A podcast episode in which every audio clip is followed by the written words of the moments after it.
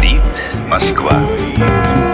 Мото Москва представляет Новости автомото мира. Привет, дорогие мои любители мотоциклов, мотоциклисты и мотоциклистки. На связи на волнах Моторадио Андрей Проректор. Сегодня я буду вам рассказывать о том, что меня беспокоит больше всего. Это зимние нормативы. Дело в том, что собрался я куда-нибудь проехаться, немножечко побегать, так сказать, на шипованных колесиках по просторам нашей необъятной родины. Ну, как я уже говорил, мотоцикл-то практически готов. А вот что ехать зимой простому таким мотоциклисту?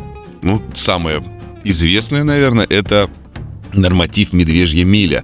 Нужно проехать тысячи километров без разворотов на маршруте. Самое сложное. То есть нельзя отъехать 700, там 800 километров от э, столице и развернуться 300 километров вернуться. Или вообще на 500 отъехать до какого-нибудь Воронежа, например, от Москвы. И поехать обратно в тепленькую постельку. Нет-нет. Тысячи километров без разворотов на маршруте надо проехать. То есть в моем случае нужно ехать обязательно куда-нибудь либо в бок, либо на север. Потому что, к сожалению, это все считается выше линии по Воронежу, которая проходит, вот параллели. То есть все должно быть выше э, тех мест, где уже достаточно тепло зимой. Друзья, ну, медвежья миля. Соответственно, надо выехать из Москвы и поехать, например, либо в Казань, либо, например, поехать в Брест. Можно поехать в сторону Архангельска, до Архангельска 1200 километров. Или до какой-нибудь там э, Кандалакша, Петрозаводска. Ну, там уже, конечно, идет перебор по пробегу, и мы переходим как раз к следующему нормативу, который называется Ironbad Frozen. Ironbad Frozen — это тысяча миль, 1610 километров, а ассоциация Ironbad регистрирует этот пробег, если вы точно так же севернее Воронежа, э, проехали в календарную зиму э, тысячу миль. Э, никаких ограничений нету по маршруту, то есть можно отъехать, например, 800 километров, 805 километров от Москвы, развернуться и проехать обратно эти же самые 805 километров, и все вам засчитали, у вас уже есть Ironbad Frozen. Главное, чтобы была либо календарная зима, либо температура по маршруту должна быть ниже нуля. Но там есть некоторые а, особенности, требуют, чтобы был снег, и так далее. То есть, если, например, вы поедете сейчас в сторону Сочи, там, например, э, южнее Воронежа, там, Ростов, Краснодар, но там встретите минус 5, минус 10 градусов по Цельсию, и сможете доказать, что эта температура реально существовала, то, преодолев бюрократическую процедуру, вы все равно получите свою заветную нашивку Iron Bad э, Frozen. Если же при этом вы, при выполнении норматива, вы пересечете полярный круг, то вам дадут Iron Bud Frozen 1000 Polar Circle. Я надеюсь, я правильно произнес. Значит, этот Circle — это полярный круг. Если вы полярный круг пересекаете, то у вас супер, сверх вообще почетная нашивка, ну, в среде тех, кто э, любит и уважает э, ассоциацию Iron Bud, значит, э, вы получается человек, который тысячу миль проехал, пересек полярный круг, вообще совсем-совсем лютый, совсем-совсем не замерзающий. Аналогичные есть отечественная нашивочка, называется она «Русская железная лопа Winter». То же самое, 1610 километров за 24 часа. Из плюсов русской э, то, что сама регистрация вроде как вообще ничего не стоит. То есть, если вам не нужно там нашивки, какие-то там удостоверения, то, соответственно, вы просто заявляетесь, вас вносят в список крутых чуваков, которые это сделали. Есть еще другие. Например, э, «Медвежья миля» 3. 3000 километров за 3 дня там, или 2000 километров за 2 дня. Есть еще зимний норматив от клуба «Ночные волки». 1067 километров за 14 часов 23 минуты.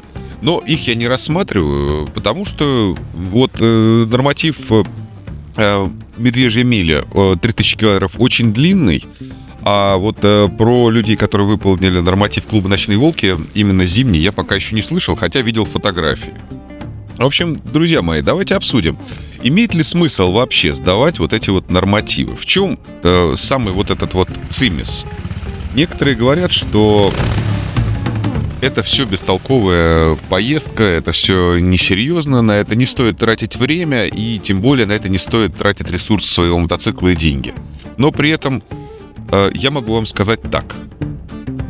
Для огромного числа людей, независимо ни от чего, нормативы типа Iron Bat или Медвежьи мили являются основополагающими. Это как ачивки в компьютерной игре. То есть, если вы, например, там прошли каких-то боссов всех, еще что-то, э, ну, а у вас еще есть какие-то зачеты, которые можно сдать. Ну, классно, давайте пройдем дополнительные квесты. Есть классное, большое, широкое комьюнити любителей э, пробегов, любителей вот этих вот нормативов. И кто-то скажет, что нужно ехать и наслаждаться, нужно ехать и рассматривать э, окружающий какой-то пейзаж. Да, наверное, ну, все правильно, как поспорить. Но есть совершенно и другие люди, для которых мотоцикл — это не только средство поездки на море из Москвы до Сочи за три дня, но и, может быть, средство какого-то преодоления. Если что, большинство нормативов проходятся без вообще какого-либо нарушения правил дорожного движения.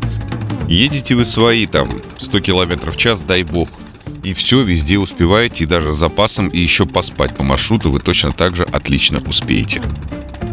Немножко изменились и правила регистрации вот этих вот нормативов. То есть сейчас не нужно э, собирать огромное количество свидетелей. Если что, раньше на лютых нормативах нужно было искать свидетелей на старте и финише. То есть сотрудников заправки, каких-то известных личностей в мотомире или просто посторонних людей. Сейчас достаточно везде расплачиваться карточкой, делать фотографию чека на фоне показаний вашего одометра, там глобальный одометр нужен, вот, который весь пробег мотоцикла показывает. И нужно, ну, желательно делать максимальное количество фотографий именно современными телефонами. Э, там отмечается геопозиция, и если что, это является вполне себе достаточным доказательством того, что в это время, в этом месте вы находились вместе со своим мотоциклом. Так что любой человек сейчас совершенно спокойно может зарегистрироваться, заполнить анкету после уже пробега. Заявляться никуда заранее не нужно. Просто сели, просто поехали, просто через сутки вернулись героем. Ну, самое главное — это осторожность, это безопасность и это внимание. Никому не нужно чтобы вы там в пробеге каким-то образом себя повредили или технику свою попортили. А на Мото Москве сейчас идут активные обсуждения, и действительно общество раскололось на два типа. Первые, конечно же, неоднократно проезжали, но никогда не регистрировали, а вторые — это, ну, большинство людей, э, те, кто... Именно большинство комментаторов, это очень важно — а те, кто считают, что это абсолютно не нужно, вот эти нормативы, и не нужно вообще себя чему-то подвергать, где-то там регистрироваться, тем более где-то за рубежом. Ну и есть, конечно же, часть людей, которая все это дело проехала, имеет нашивки, гордится этим. И я отношусь, наверное, к вот этой вот крайней категории. Все-таки я с уважением отношусь к людям, которые делают немножко больше, чем просто рекреационное или утилитарное использование мотоцикла. Чего я вам желаю. На связи был Андрей Проректор, специально для Моторадио. Удачи на дорогах. Говорит Москва.